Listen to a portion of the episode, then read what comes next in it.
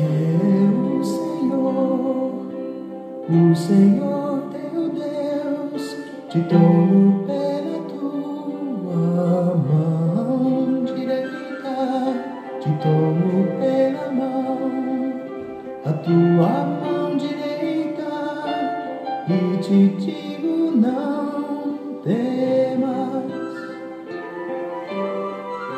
não temas, eu sou contigo. Deus é bom o tempo todo e o tempo todo Deus é bom. Graça e paz, meus queridos. Estamos juntos em mais um encontro com Deus. Que alegria poder chegar até você. Que canção maravilhosa. Eu te com a destra da minha justiça.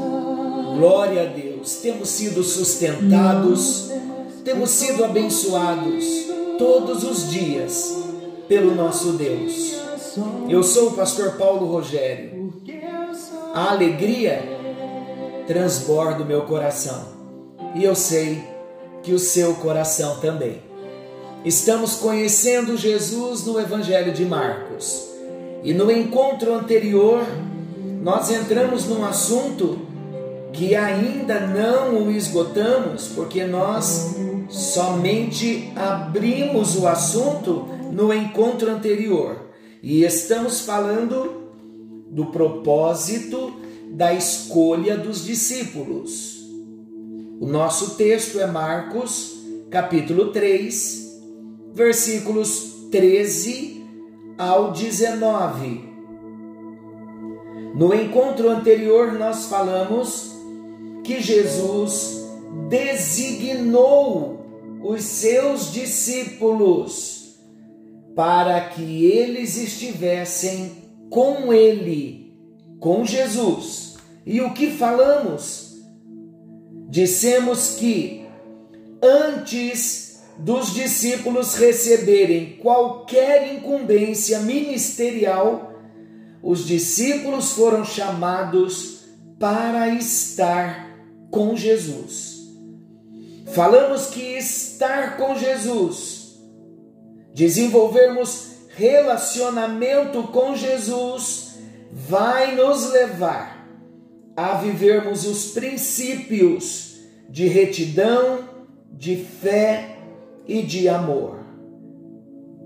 O nosso assunto hoje, agora, depois que Jesus os designa para estar com Ele, desfrutando da sua companhia, do seu amor,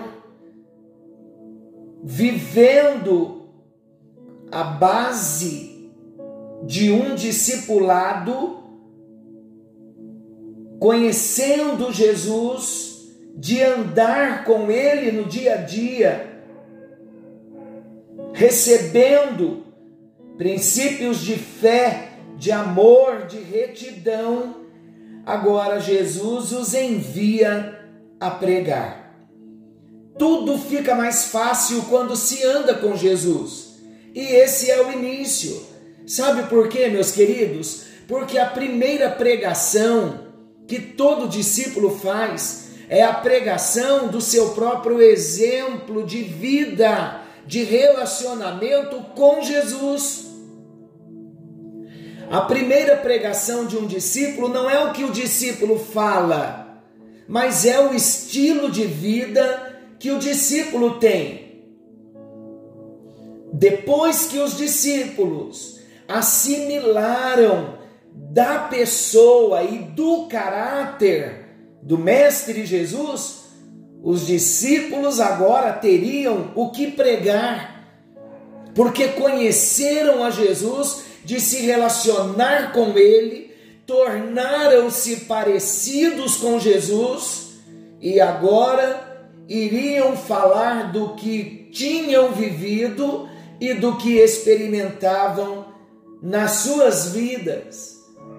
Agora eles estavam sendo preparados para transmitir a outras pessoas do que eles viam no Mestre Jesus.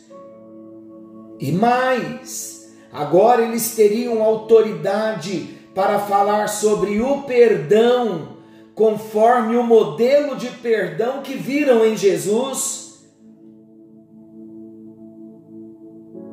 Andar com Jesus, queridos, é viver o amor, é viver a fé, é viver a retidão, é perdoar porque fomos perdoados, é amar porque fomos amados e somos amados. Agora os discípulos teriam condições de pregar sobre o amor, porque conviveram com quem era o amor em pessoa. Ouça, queridos, o que João diz na sua primeira epístola, primeira de João, capítulo 4, versículo 8 Aquele que não ama não conhece a Deus, pois Deus é amor. O contrário também é verdade. Aquele que ama, ama porque conhece a Deus, porque Deus é amor. Agora os discípulos teriam a liberdade para desafiar as pessoas a entregar as suas próprias vidas pelo Evangelho. Como? Com que base? Com base nas atitudes altruístas do próprio Jesus, de quem deu a sua própria vida por todos nós. Veja primeiro aos Coríntios capítulo 15, versículo 3. Antes de tudo vos entreguei o que também recebi, que Cristo morreu pelos nossos pecados, segundo as Escrituras a mensagem que agora os discípulos foram desafiados a pregar não estava baseada em contos humanos ou em personalidades importantes que a humanidade já teve, mas sim exclusivamente baseada no que viram e ouviram do seu Mestre Jesus. Tratava-se verdadeiramente de uma mensagem cristocêntrica. O que isso quer dizer? Uma mensagem cristocêntrica é uma mensagem centrada na pessoa e no caráter de Jesus. E é exatamente disso que o mundo necessita. João capítulo 14, versículo 6, disse-lhes, pois Jesus: eu sou o caminho, a verdade e a vida. Ninguém vem ao Pai senão por mim. Esta é a mensagem do discípulo que anda com o seu mestre. Queridos, Jesus também, além de enviar os discípulos a pregar, e a primeira pregação é com a própria vida, Agora Jesus os envia para que tivessem autoridade de expulsar demônios. É o que o nosso texto diz. A última missão dos discípulos, segundo o texto aqui que nós lemos, seria investida contra os demônios que atormentavam as vidas. Jesus sabia que grande parte dos problemas manifestados nos homens de sua época tinha origem no reino espiritual. Eram problemas na área da saúde, eram problemas que se manifestavam por meio de prisões e cadeias, eram problemas de toda sorte. E várias situações. Todas essas situações possuíam como causa a ação de um espírito maligno que tinha de ser confrontado. Então Jesus deu autoridade para os discípulos para confrontar e expulsarem os demônios. Os discípulos precisavam estar conscientes de que o chamado que Jesus estava fazendo para eles envolvia um preparo, um preparo para o confronto com os poderes das trevas. A vitória sobre eles seria uma consequência natural de uma intimidade, preste atenção nisso, de uma intimidade desenvolvida a cada dia com o seu Mestre, com o seu Senhor. Por isso, primeiramente, Jesus chama os discípulos para estarem com Ele. Acima de tudo, queridos, os discípulos estavam sendo chamados a um lugar de intimidade, de onde fluiria toda a unção necessária para qualquer demanda no ministério. Dali seria liberada a unção que quebra todo e qualquer jugo da escravidão. Jugo da escravidão espiritual na vida das pessoas que até os dias de hoje ainda oprime o ser humano. Concluindo o nosso assunto, não que ele tenha esgotado, mas é que temos uma longa jornada para frente. Jesus chamou doze homens, hoje ele chamou a mim e a você. Esteja atento Jesus chamou doze homens para estarem com ele. A sua influência divina, os seus ensinos, falando de Jesus, o seu exemplo, fariam dos discípulos pessoas plenamente capacitadas para dar continuidade à obra iniciada. É o que tem acontecido comigo e com você a autoridade transferida para pregar, para ensinar, para curar, para expulsar demônios, traria a lembrança das grandes multidões o mesmo poder manifestado em Cristo Jesus. Qual é a aplicação para nós?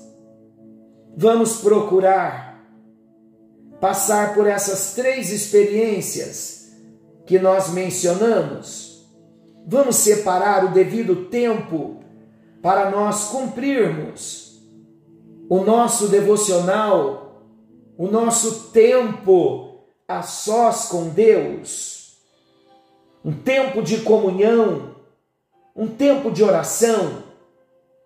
Vamos buscar também uma oportunidade para falar do amor de Jesus a um amigo Vamos orar pelas necessidades dos nossos amigos,